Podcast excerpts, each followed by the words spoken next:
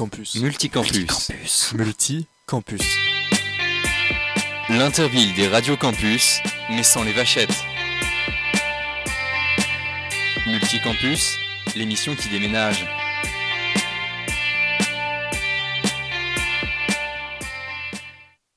Bonjour à toutes, bonjour à tous. On se retrouve pour un nouveau Multicampus, une heure d'émission intercampus avec aujourd'hui un triumvirat exclusivement féminin pour vous présenter cette émission.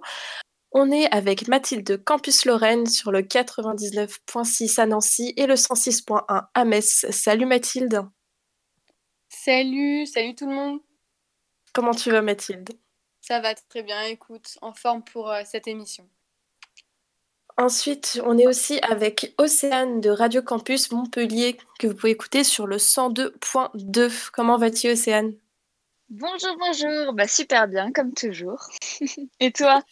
Ouais, ça va. Il fait beau par chez toi? Écoute, très très beau, il fait même très chaud, donc euh, bon, c'est le sud. Hein. Je te jalouse énormément. Donc on va commencer directement par notre première rubrique Épatois, une petite rubrique qui vous permet de découvrir les, particular- les particularités pardon, linguistiques euh, de, nos régions. Est-ce que vous avez envie de partir dans le sud avec Océane, là où il fait chaud, passer une semaine à Montpellier? Voici un petit dico pour apprendre à connaître et décoder les zérotés. Alors il est vrai que les voyages sont un peu en stand-by en ce moment, on est tous dans l'attente de retrouver la route, le train ou l'avion pour partir à l'aventure et découvrir de nouvelles villes. Mais si vous avez la chance de venir sur la côte méditerranéenne cet été, il vous faut comprendre ces quelques expressions.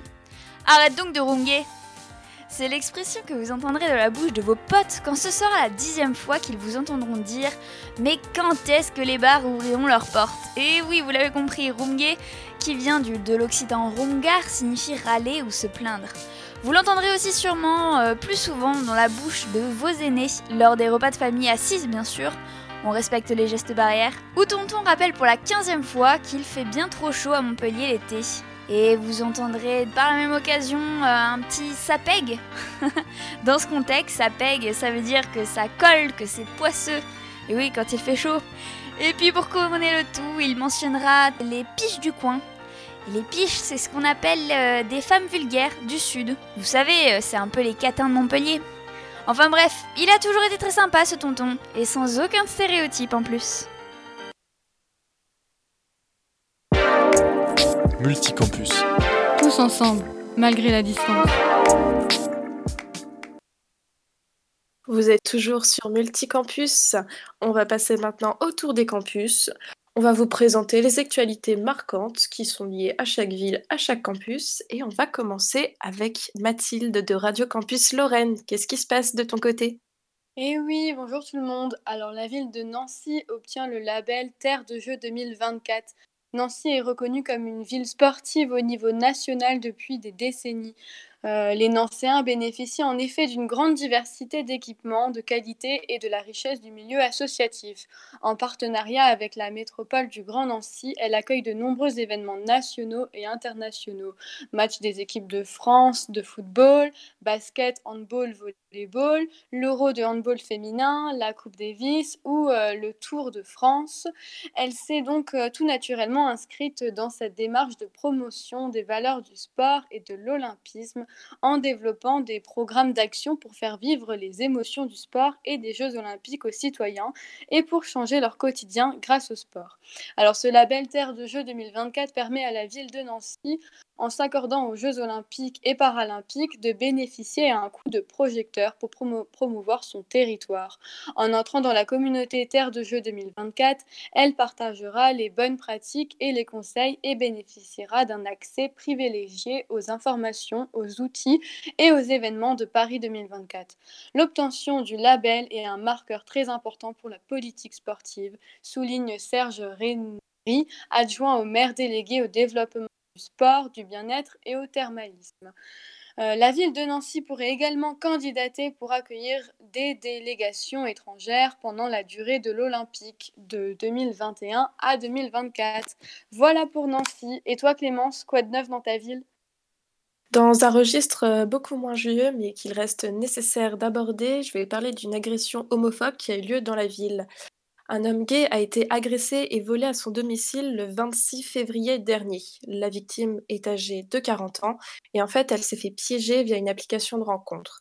À l'aide d'un faux profil et de photos récupérées sur Internet, l'agresseur est entré en contact avec la victime qui l'a ensuite invitée chez elle. Jonathan, c'est le nom d'emprunt de la victime lorsqu'elle a témoigné. Jonathan reste très très choqué de cette agression. En fait, quand il a ouvert la porte, il a compris que c'était pas du tout la bonne personne. L'agresseur l'a saisi par le cou et lui a demandé sa carte bleue sous la menace. Il l'a également menacé de, de, le décapiter si jamais Jonathan se rapprochait des services de police pour le poursuivre et a ajouté, je cite, il y a plein de petits PD à casser. Donc la victime s'est rapprochée de l'association LGBTI Danger, le CASAR, pour le soutenir dans ses démarches. Il y a une plainte qui a été déposée. Il a été accompagné du responsable du pôle juridique de l'association et il a certifié qu'il a été accueilli dans de très bonnes conditions au commissariat. Si l'accueil a pu être aussi bon, c'est grâce notamment à la présence d'un officier référent LGBTI en son sein.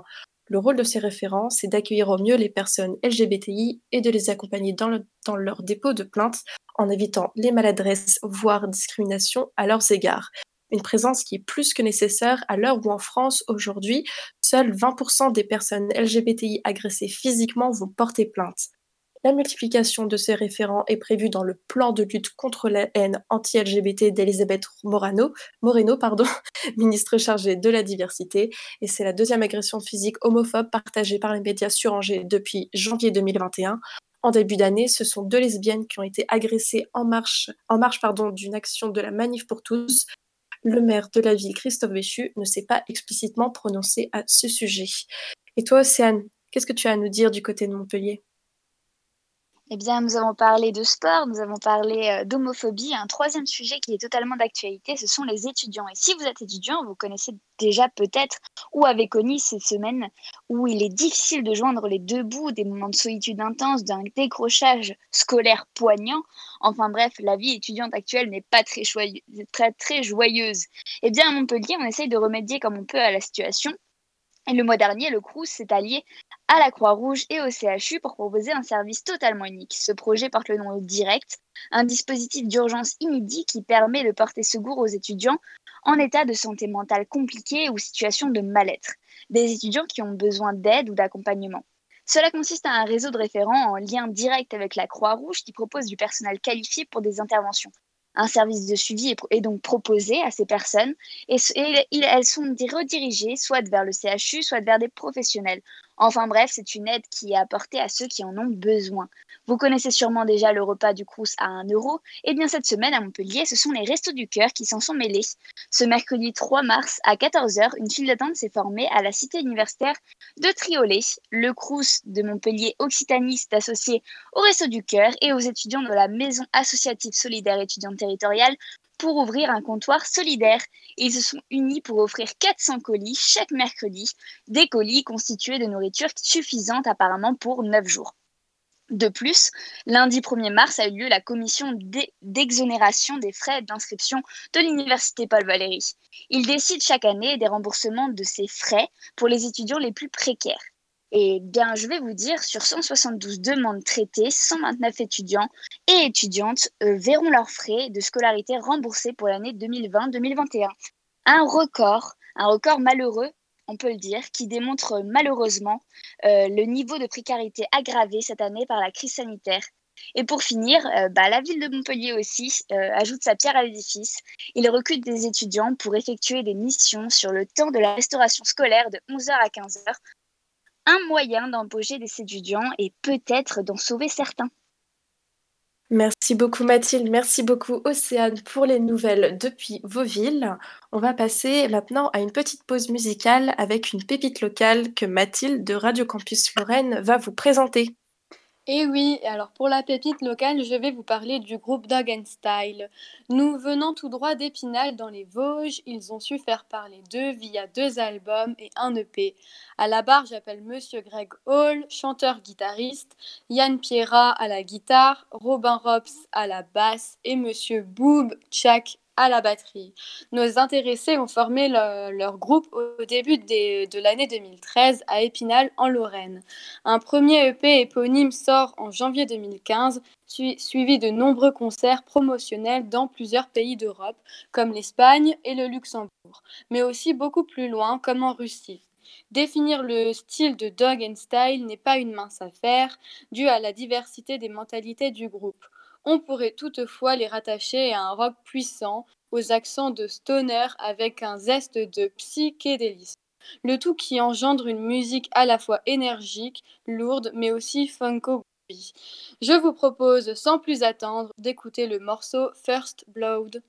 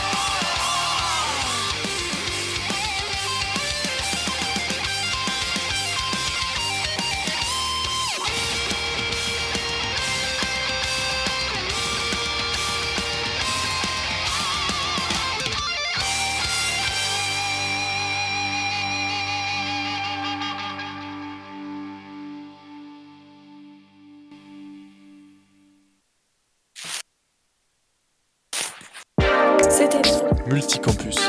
Tous ensemble, malgré la distance. C'était donc la pépite locale de Mathilde et First Blood de Dog and Style présentée par Mathilde. On passe maintenant au millefeuille. Le millefeuille, c'est trois reportages présentés par trois radios sur une seule thématique. Ça tombe bien parce qu'aujourd'hui on est trois radios, donc on va tout y passer. Et le thème d'aujourd'hui, on s'est accordé sur les violences faites aux femmes avec la venue du 8 mars. On va commencer par faire un point juridique qui nous est proposé par Océane. Un sujet sensible, l'égalité homme-femme. Des inégalités qu'on ressent dans différents domaines, notamment à la maison. Nous parlons aujourd'hui d'un sujet bien spécifique, les violences conjugales. Et nous allons nous pencher sur le côté législatif. Nous recevons aujourd'hui une juriste, Madame Durand, qui travaille dans l'association CIDFF, qui s'engage à promouvoir l'égalité homme-femme et de favoriser l'autonomie des femmes dans tous les domaines. Les premiers gestes pour se protéger. Pas, rester seul, mais demander de l'aide aux bonnes personnes. Donc ça peut être soit par le 3919, puisque c'est vraiment des écoutants euh, professionnels, soit en appelant euh, le CIDF parce qu'il y a une expertise sur cette problématique et qu'on travaille aussi en réseau, donc on peut orienter vers tous les professionnels. Il y a aussi euh, stopviolence.gouv où justement on- il y a un système de chat, donc la personne peut euh, chatter directement avec un policier qui va du coup qualifier juridiquement, lui dire si oui ou non c'est euh, de la violence ou pas, et l'orienter vers les bonnes personnes et lui dire que si elle veut, elle peut porter plainte, et ça s'efface de l'historique. Droit des victimes Quelles sont les démarches à faire? Prendre rendez-vous avec un juriste parce qu'en fait il y a tellement de situations différentes. De toute façon la loi est là pour euh, sanctionner les faits qui sont euh, répréhensibles. Mais quoi qu'il en soit, on essaie de protéger la victime. Tout va dépendre euh, déjà euh, si on a envie de porter plainte et d'aller sur un processus pénal ou si on a envie de passer que par un juge aux affaires familiales. Donc ça, c'est des, choses qu'on peut pas savoir euh, tout seul. Donc vraiment, la première des choses à faire, c'est ou se renseigner auprès des maisons de la justice et du droit à côté de là où on habite, ou du CCS là où on habite, ou venir directement dans une association où il y a des rendez-vous avec un juriste ou une juriste. L'une des possibilités à envisager L'ordonnance de protection. Alors l'ordonnance de protection, c'est un mécanisme juridique qui euh, est spécifique justement pour les femmes victimes de violences, que ce soit des violences euh, du couple, c'est-à-dire qu'elles sont encore avec la personne, ou ça peut être aussi euh, un ex-concubin.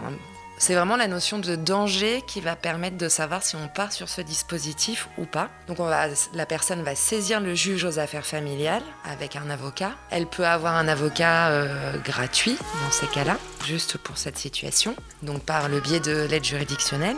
Et donc le juge aux affaires familiales va prendre toutes les mesures pour la protéger. Donc ça peut être euh, interdire euh, le conjoint de s'approcher de- d'elle et de rentrer en contact. Ça peut être aussi euh, attribuer le domicile conjugal. Ça peut être euh, retirer les armes s'il y en a, la garde des enfants. Droit des enfants. Alors en fait, les choses évoluent par rapport aux enfants. C'est-à-dire que pendant longtemps, euh, on pensait qu'on pouvait être un, un mauvais mari, donc être violent avec sa femme, mais être un bon père aussi. Sauf que plus on avance et plus les études démontrent que les enfants sont des co-victimes.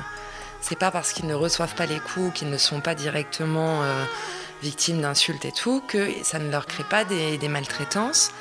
Et puis on s'aperçoit aussi que beaucoup d'enfants qui sont dans ces foyers sont eux aussi victimes de, de violences ou physiques ou psychologiques. Donc on a vraiment maintenant à cœur de protéger ces enfants. Donc ça va être soit par éloigner le père complètement, soit mettre en place des droits de visite qui permettent de protéger les enfants, d'être sûr que ça va bien se passer pour eux. Donc ça peut être dans ce qu'on appelle des lieux médiatisés. Donc on amène les enfants dans une structure.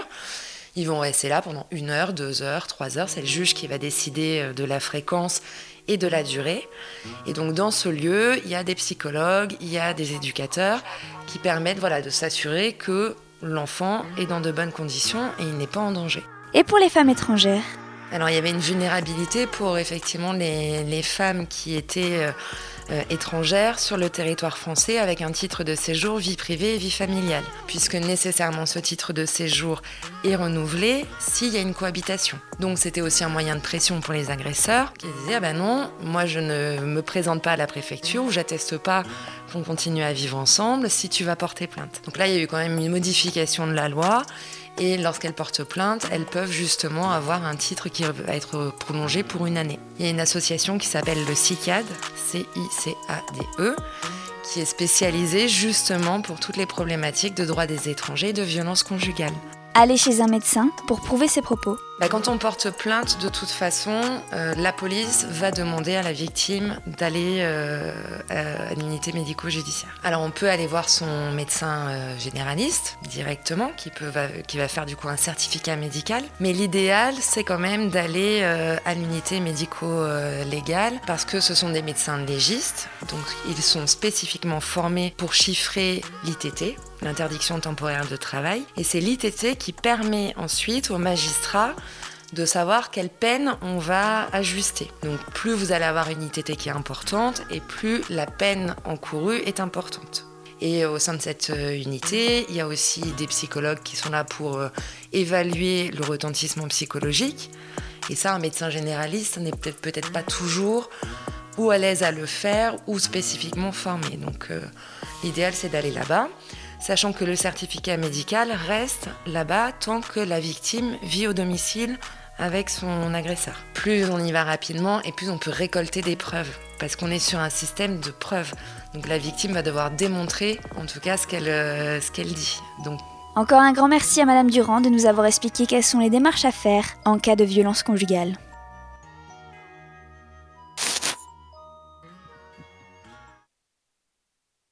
On passe maintenant à Mathilde de Radio Campus Lorraine qui va nous présenter son reportage.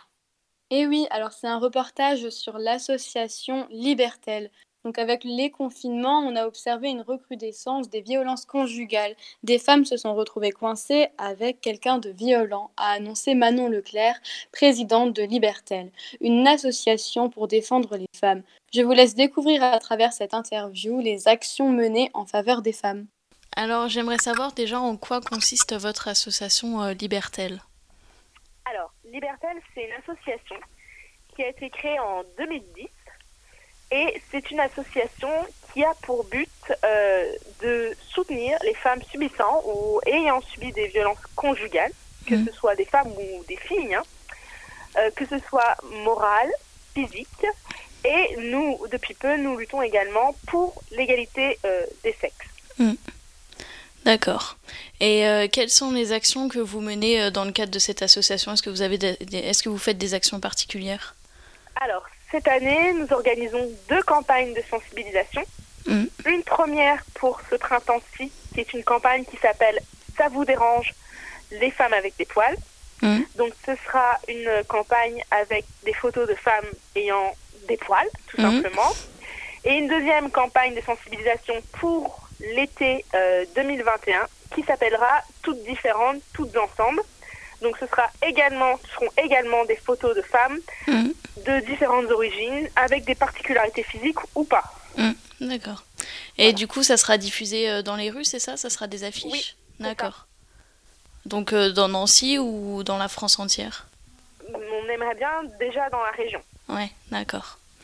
Euh, et justement, euh, j'ai vu que vous aviez lancé un numéro vert. Euh, à quoi va servir ce numéro du coup? Alors, ce numéro, ça va servir à l'écoute, au soutien des femmes subissant ou ayant subi des violences conjugales. Mhm. C'est un numéro qui demeurera accessible du lundi au dimanche, de 8h à 19h. Ce sera gratuit et anonyme. Au bout du fil, ces femmes auront, ou alors les gens également autour qui savent que des femmes se font battre, donc ces personnes-là auront au bout du fil des médiateurs ou des médiatrices sociales ou des bénévoles de l'association qui auront suivi une formation pour répondre correctement à ces cas de psychologie et de femmes battues. D'accord. Euh, comment se sortir d'une situation de violence conjugale quand on est une femme euh, bah, qui plus est seule, etc., pendant cette euh, période de, de crise sanitaire, de confinement, etc. Alors, je sais que c'est difficile de parler, encore plus en ces temps difficiles où on est confiné chez soi, on ne peut pas sortir. Euh, mais euh, il y a toujours la possibilité euh, d'aller voir son pharmacien ou sa pharmacienne. Euh, et il y avait eu cette histoire de dire masque 19 pour avertir d'une violence conjugale le pharmacien ou la pharmacienne qui peut Mhm. prévenir euh, qui peut prévenir la police d'un cas de violence conjugale. Mm, Après, malheureusement, tous les pharmaciens ou toutes les pharmaciennes n'ont pas l'information et ne savent pas vraiment, quand une femme leur dit masque 19, qu'est-ce que c'est. Oui, c'est sûr. Après, nous, le but, c'était le but du numéro vert en fait. Mm. C'était nous dire que euh, les femmes ont parfois peur, c'est c'est vraiment une peur d'être jugée, de se retrouver face à quelqu'un qui va vous juger parce qu'on vous tape dessus, parce que votre Oui. mari, votre conjoint ou votre copain, ça peut arriver à une fille, Mm. ça peut arriver à quelqu'un qui a 15-16 ans, ça peut arriver à quelqu'un qui est jeune. Et le but du numéro vert, c'est se dire, bah, je ne suis pas face à quelqu'un, je n'ai pas peur du jugement, je peux parler librement. Voilà. Ok. Euh, et dans votre association, justement, combien de femmes vous avez aidé euh, depuis la construction de votre association, du coup, en, en 2010 Est-ce que vous avez un ordre de grandeur à peu près? À peu près, je pense qu'on en a aidé euh, Ah là là, j'ai oui, l'ordre de grandeur est assez euh, depuis 2010, donc ça fait Mm. 11 ans qu'on existe. Oui, ça fait longtemps, oui. Je pense qu'on par mois, on traite au moins deux cas par mois. Ah oui, c'est quand même énorme, oui. Ouais. Oui, Euh, c'est énorme. hein. euh, vous aidez à la reconstruction psychologique, du coup, aussi des femmes victimes de violences. En quoi ça Oui, consiste? on peut, euh, on peut orienter les femmes vers des psychologues, Mm, mais on peut également aider à la réinsertion professionnelle. mm. Voilà. C'est hum, le fait que euh, on ait au moins deux cas par, euh, par, euh, par mois de femmes violentées. Mm. Il faut savoir c'est qu'une femme meurt tous les trois jours, quand Oui, même, sous les bah coups de leur oui. conjoint. Donc ça reste quand même beaucoup plus que ce que nous, nous traitons. Oui, c'est sûr, mais après, vous n'êtes pas la seule association, et puis il y a quand même beaucoup de femmes Non, qui, qui ne parleront jamais, malheureusement, c'est sûr. malheureusement. Oui. Mm. C'est très difficile et je sais que c'est très difficile de parler. Oui, c'est sûr. Euh, Est-ce que vous avez des actions prévues euh, prochainement, à part euh, les deux campagnes que vous m'avez dit, par- notamment par rapport à la Journée internationale des femmes? Est-ce que vous avez des Alors, actions? on aimerait organiser un concert, Mhm. mais on est en, un peu en, en attente vu les mesures sanitaires. en fait. Oui, c'est sûr, c'est sûr. On aimerait organiser un, un concert effectivement, mais là, euh, on est un petit peu bloqué, quoi. Oui. On est un peu bloqué pour tous les événements de toute manière. Oui, oui, on n'a pas le droit de se rassembler, on peut rien faire. Mm, c'est vrai. Voilà. Donc malheureusement, pour l'instant, on est voilà dans l'attente. D'accord. Et justement, euh, depuis la crise sanitaire, depuis les confinements, etc., est-ce que vous avez remarqué une recrudescence euh, des demandes d'aide ou pas? Oui, oui, oui, oui. Parce que euh, malheureusement, on ne se rend pas compte, mais il y a beaucoup de femmes qui sont femmes au foyer. Mhm. Et euh, ces femmes au foyer, malheureusement, quand le confinement arrive, bah, elles sont bloquées à la maison et bloquées sous les coups de leur conjoint. Quoi. Oui, oui, c'est sûr. C'est sûr. Euh, J'aurais une dernière question. Est-ce que vous avez un message à diffuser aux femmes euh, qui sont victimes de violences et qui n'osent pas parler? Je pense qu'il faut qu'elles osent parler, surtout à des associations euh, comme la nôtre, Mm, parce qu'on n'est vraiment pas là pour les juger. Au contraire, on est vraiment euh, la main qui tend quand elles sont euh, noyées, quand elles sont à- au bord de la noyade. Quoi. mm, D'accord. Eh ben, merci beaucoup. De rien, merci à vous. Défendre les droits des femmes ayant subi des violences conjugales, c'est la mission de l'association Libertel en Meurthe-et-Moselle. Depuis cette année, l'association a mis en place un numéro vert au 0805 031 974. Voilà pour mon reportage. Je vous propose maintenant d'aller à Angers avec Clémence. Oui, alors pour clôturer ce millefeuille sur les violences conjugales, nous allons aborder la notion d'emprise qui intervient dans ces violences. Je suis allée rencontrer Juliette de Taillanterre et Marina Poutot, qui sont respectivement chefs de service et assistantes sociales chez SOS Femmes, une association qui, depuis 30 ans, accueille et accompagne les victimes. La notion d'emprise, euh, c'était utilisé que par des, professionnels spécialisés il y a encore quelques années. Là, tout le monde a un mot à dire sur l'emprise. Enfin voilà, c'est un peu, euh, alors tout et rien des fois, avec des choses justes, d'autres, d'autres, d'autres moins. Euh, c'est comme le fait d'utiliser le terme pervers narcissique. Euh, ça a été utilisé à toutes, toutes les sauces. Nous aujourd'hui, on n'est pas, euh, on n'est pas psychologue, on n'est pas thérapeute. Moi, je peux pas dire aujourd'hui que toutes les femmes qu'on reçoit ici sont victimes, par exemple, de pervers narcissiques. Euh. La question autour de l'emprise, elle est quotidienne pour, euh, pour nous. La conclusion à laquelle on arrive aussi euh, avec, avec mes collègues à la, à la voir évoluer, cette emprise, c'est qu'elle a, le, a le visage de chacune des femmes qui se présentent à l'association. C'est-à-dire que d'une femme à une autre, l'emprise va prendre une forme différente.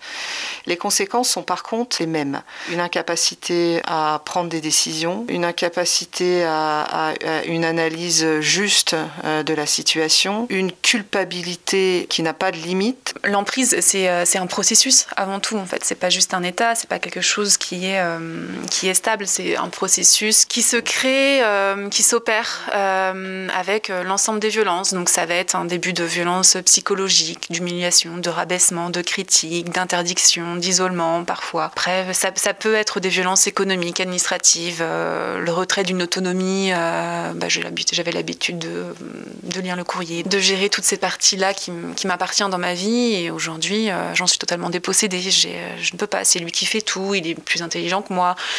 Voilà. C'est euh, l'ensemble des violences qui créent ce processus, qui enferme la, victime dans, euh, dans une dépendance vis-à-vis de l'autre, c'est quelque chose de très narcissique euh, qui est exercé par l'auteur de violence. Et c'est l'emprise, ce processus d'emprise qui fait que, euh, que parfois des victimes ont besoin de ce qu'on appelle plusieurs allers-retours. Ça, c'est quelque chose qui revient. Parfois, c'est euh, c'est dans les représentations de, chacun dans la société. Parfois, on ne comprend pas, oui, mais elle vit des violences, pourquoi elle ne part pas, pourquoi elle retourne?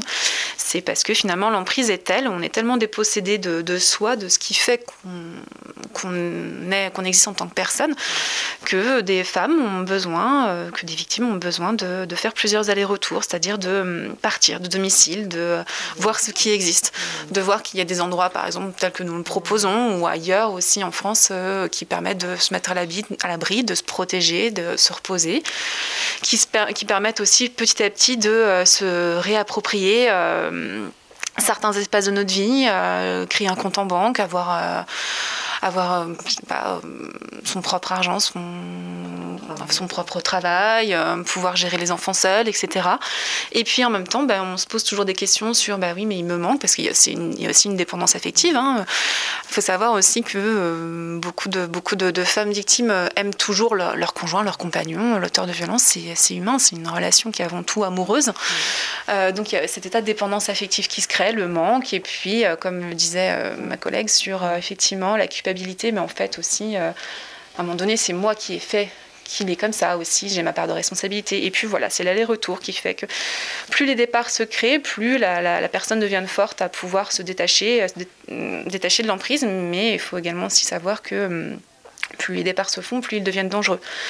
Et euh, plus un risque passage à l'acte existe. On fait porter un point un peu, euh, un peu lourd aussi aux femmes, c'est-à-dire que maintenant, donc elles sont, euh, on parlait de double peine avec ma collègue tout à l'heure, mais on en est aussi à la triple peine, euh, c'est-à-dire que, bon, elles sont victimes, ça c'est le 1, euh, elles, sont, elles sont parties une première fois et on va leur reprocher de ne pas, euh, d'être revenues, d'être revenues vers, vers, vers l'auteur, et après il y a aussi ces, ces conditions de prise en charge, elles payent vraiment un lourd, un lourd tribut. Aujourd'hui, il faut savoir qu'il faut quand même avoir un, courage énorme et monstrueux pour, euh, euh, pour, euh, pour quitter le, le domicile conjugal, pour, on l'évoquait tout à l'heure, se reconstruire en entier, hors de la présence de l'auteur, alors que ça fait pourtant des années qu'il est le centre de votre existence, qu'il a le, parfois le contrôle total sur votre vie, sur votre mode de pensée, sur, vos, sur toutes vos actions, il a tout verrouillé. C'est-à-dire que cette emprise, elle se construit pas du jour au lendemain. hein. C'est long, c'est un travail de un travail de longue haleine. Tout a été euh, le- l'auteur, il a, il a tout verrouillé, euh, tout verrouillé au fur et à mesure. Et, nous, euh, on vit professionnels spécialisés assez mal aussi les conditions d'accueil qu'on leur propose aussi à ces femmes, parce que euh, il faudrait vraiment venir soutenir. C'est important venir soutenir cette démarche-là. C'est-à-dire que nous, on est là, on dit vous avez bien fait, et de toute façon, tout départ est important et tout départ va rapprocher de, de- la solution euh, définitive de réelle, de, de sécurité pour ces femmes et ces enfants, je le rappelle. hein. Il n'y a, pas- a pas que les femmes, les enfants aujourd'hui euh, sont confrontés à la violence, à la violence de leur père, ont des, symptômes sévères de cette confrontation, de cette exposition pardon, à, la, à, la violence, euh, à, la, violence paternelle. Et quand, quand je disais qu'on soutient, qu'est-ce qu'on aimerait pouvoir aussi donner, euh, proposer aux femmes qui ont le courage de partir, d'avoir des, des espaces dignes de ce nom, d'avoir de, l'accompagnement digne de ce aujourd'hui, c'est pas suffisant aujourd'hui ce qui est, ce qui, ce qui est fait. La question de l'emprise, euh, on en définit euh, quelques contours, on est assez clair sur les, sur les conséquences, sur les différents leviers utilisés pour la mettre en place. Là-dessus, c'est assez clair. Mais, je- mais comme on le disait avec, euh, avec Marina, d'une femme à l'autre, elle ne va pas prendre, euh, elle va pas prendre la, même, euh, la même forme. Il faut savoir quand même que sur la question des violences conjugales, 100% des violences aujourd'hui sont psychologiques. Toutes les formes de violence conjugale euh, démarrent forcément par une violence psychologique.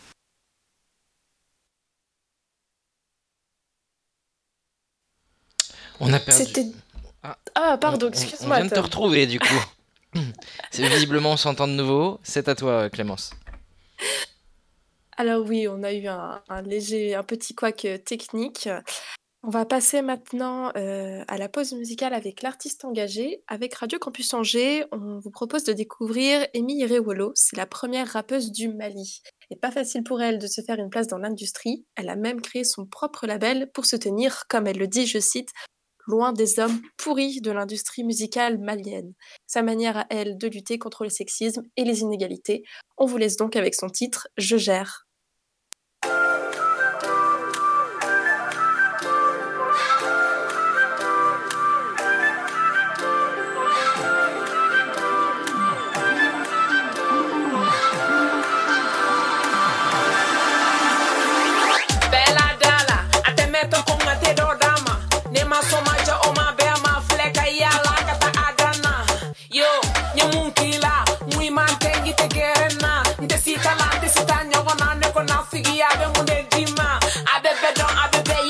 I be beg no don, me attire don. Yeah, but for I'm singing no one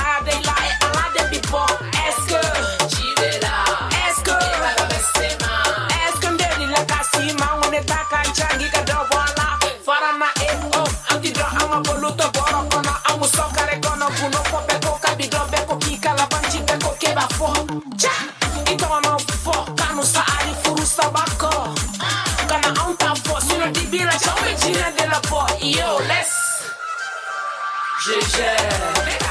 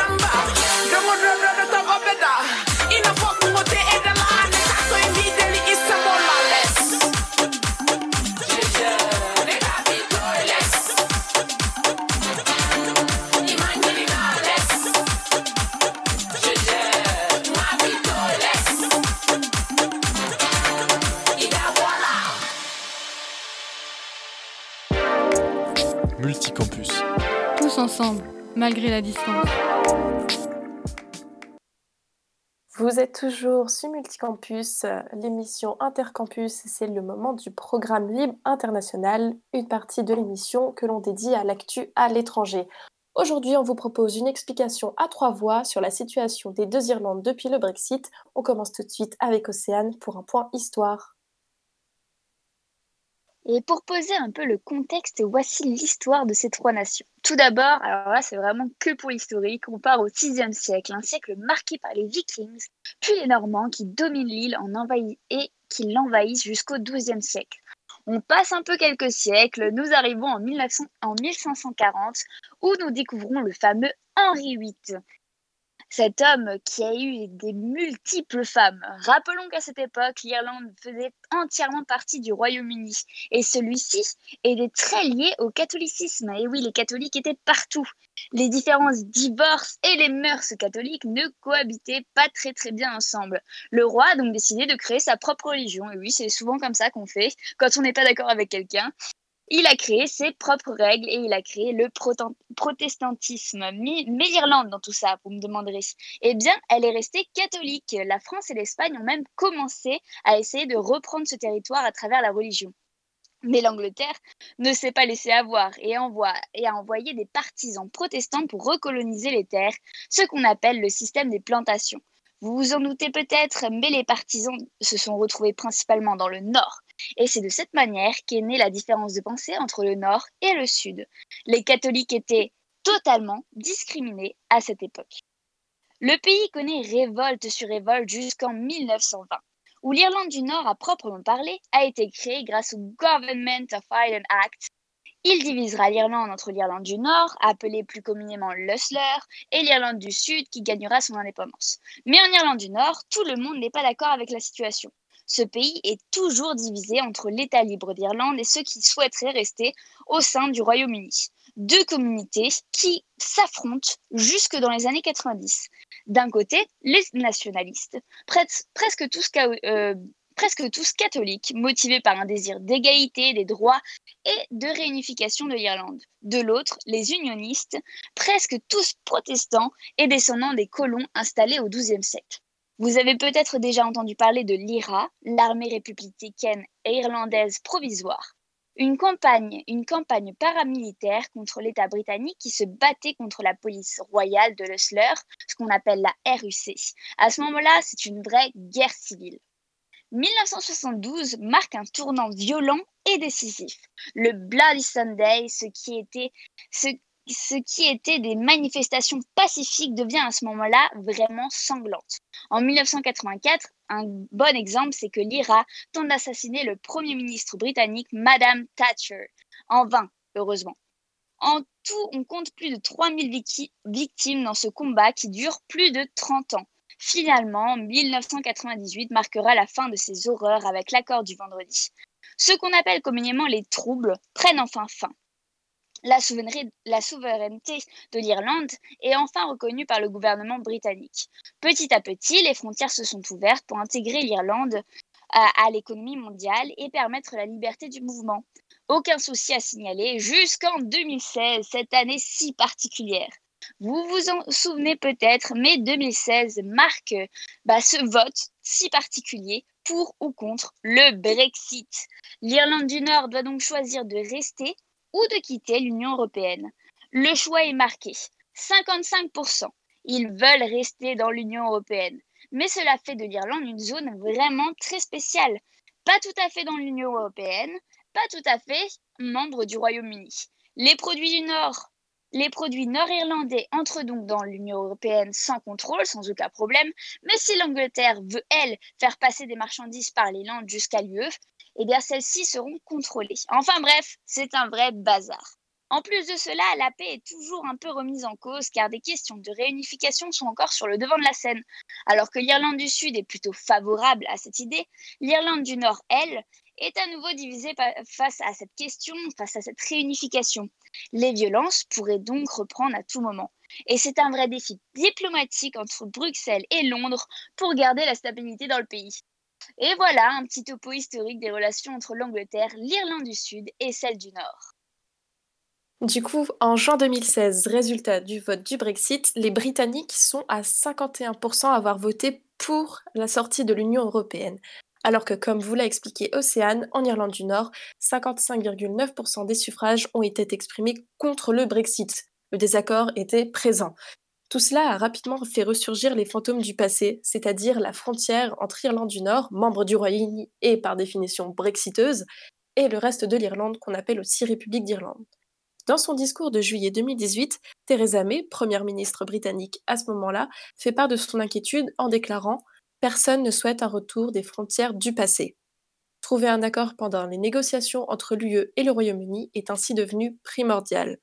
Dès novembre 2018, les négociateurs avaient prévu un filet de sécurité provisoire, aussi appelé backstop, afin d'éviter le retour d'une frontière physique. En fait, si aucun accord commercial respectant la libre circulation entre les deux Irlandes n'était trouvé, l'Ulster et le reste du Royaume-Uni auraient dû rester au sein de l'union douanière avec l'UE. Cela impliquait donc l'application de règles sanitaires, fiscales, environnementales et autres, toutes demandées par l'Union européenne aux Britanniques afin d'éviter tout contrôle entre les Irlandes. Si je parle du backstop au passé, c'est parce qu'il a été refusé par les parlementaires britanniques à plusieurs reprises pour être remplacé par un autre accord entre le Royaume-Uni et l'UE. Ce qui s'est passé? Un statut particulier accordé à l'Irlande du Nord depuis le 31 janvier 2020, puis l'entrée en vigueur du Brexit le lendemain, 1er janvier 2021, l'Irlande du Nord ne fait plus partie de l'Union européenne.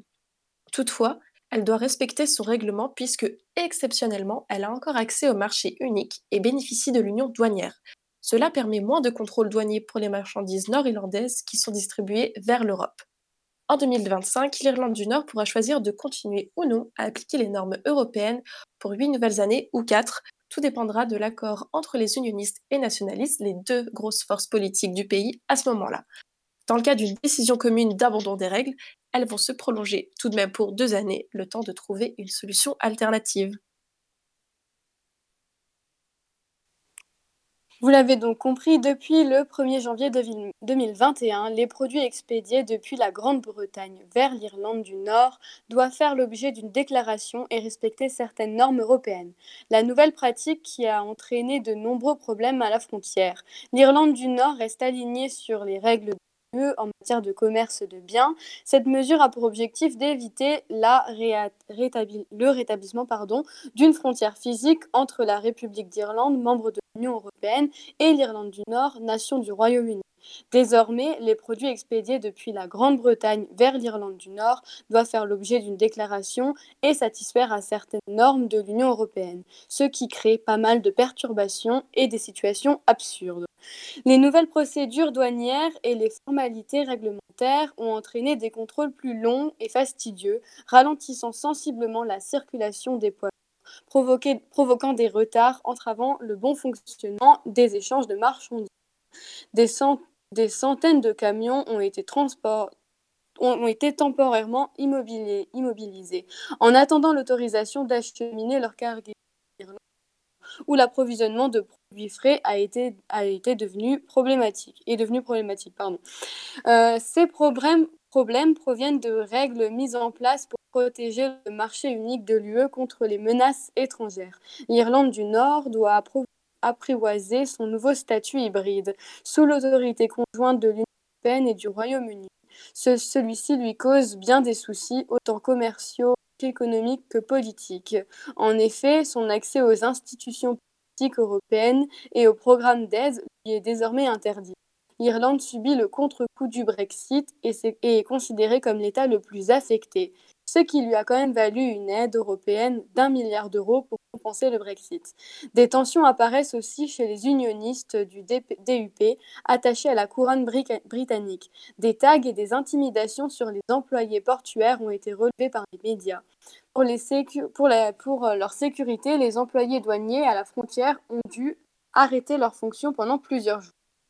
Il est difficile pour les responsables politiques de contrôler le niveau de colère qui existe a déclaré mardi sur la BBC le ministre nord-irlandais de l'Agriculture, Edwin La première ministre nord-irlandaise, Arlene Foster, elle-même unioniste et défavorable au contrôle, a contesté des tensions communautaires et jugé tout à fait répréhensibles les menaces observées. De l'autre côté de la frontière, le chef de la diplomatie irlandaise, a demandé sur Twitter toute intimidation a condamné sur Twitter toute intimidation ou menace. Le ministre irlandais de la Santé, Stéphane Dowie, a expliqué sur la chaîne de télévision publique RTE que les graffitis en question, très menaçants, visaient également certains responsables politiques irlandais.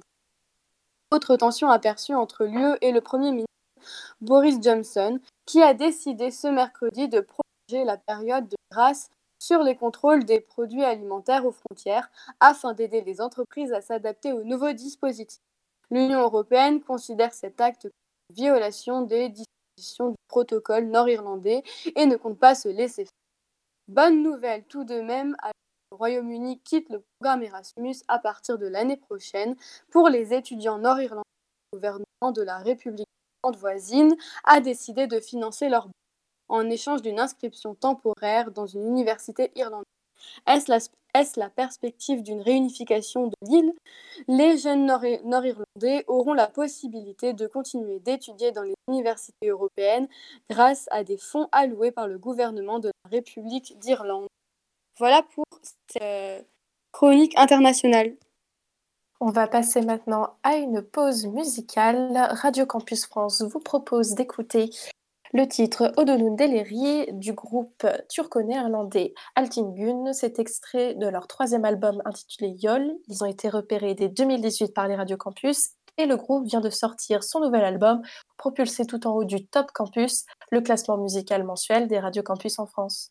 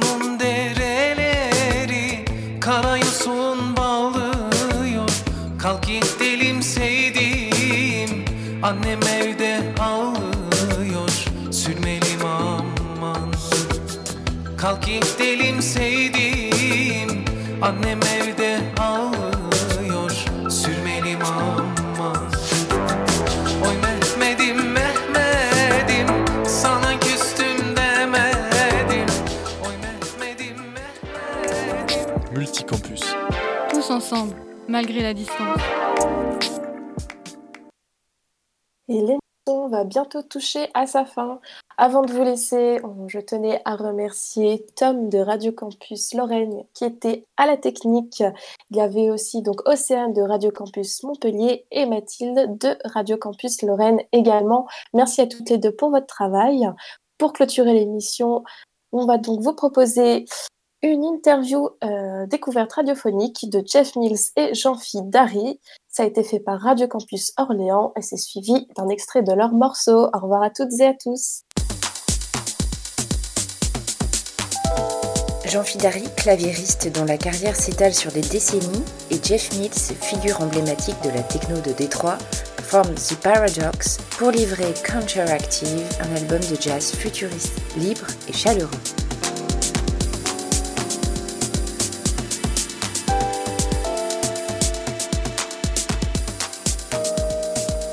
En partenariat avec Radio Campus France, The Paradox sort chez Axis Records et présente six morceaux nés de cette collaboration fusionnelle.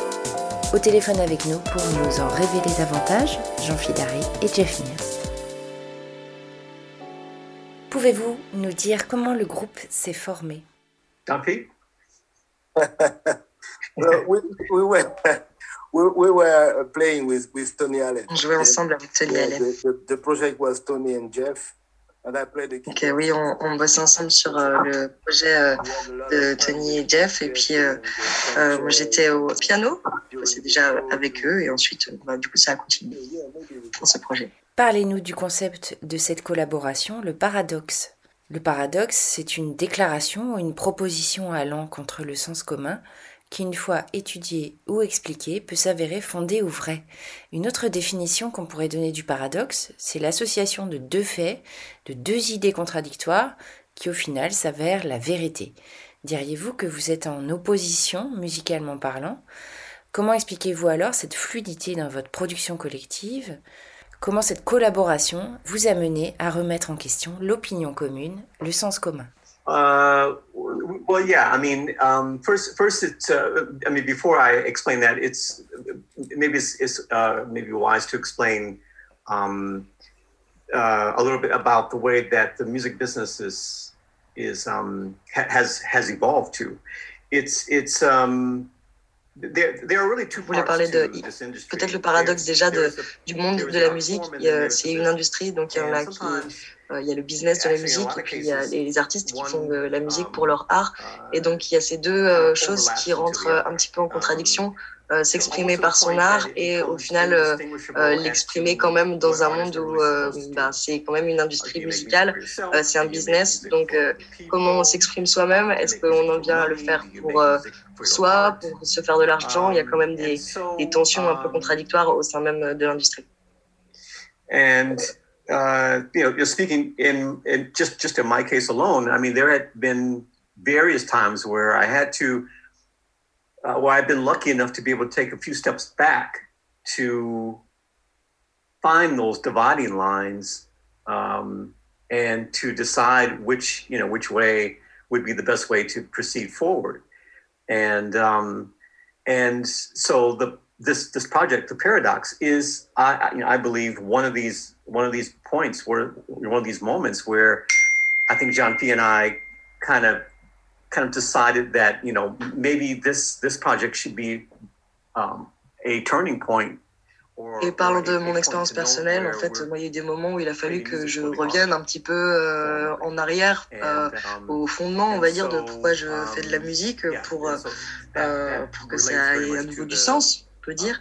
Euh, et c'est un peu l'origine euh, de ce projet, euh, le paradoxe, avec Jean Fidari, qui était de revenir un peu à faire de l'art, en fait, plus que faire du business. Euh, D'où cette réunion où on a eu envie de, s'exprimer librement, de façon plus ouverte euh, et d'atteindre quelque chose de, de plus artistique et qui nous corresponde plus.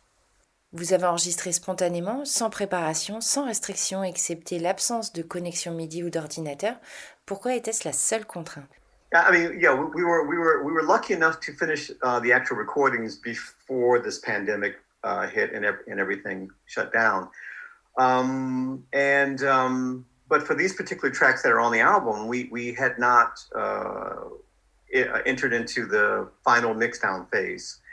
So um, I had to come up with an idea of how to continue to work um, while we're so far away and and things were shut down. And and so um, uh, luckily I had stumbled across um, a um, an, an app, uh, file, a, a audio uh, sharing app, similar to this type of uh, thing that we're speaking on right now.